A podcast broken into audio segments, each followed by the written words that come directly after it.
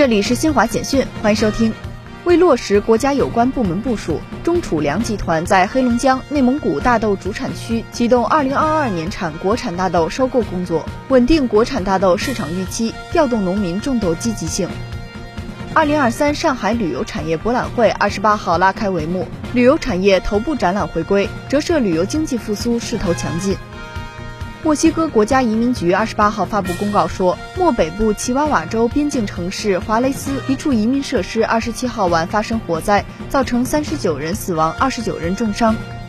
韩国外交部二十八号召见日本驻韩国大使馆总扩公使熊谷直树，就日本政府审定通过含有主张独岛（日本称主岛主权）和淡化二战期间日本强征朝鲜半岛劳工内容的小学教科书表示抗议。以上由新华社记者为您报道。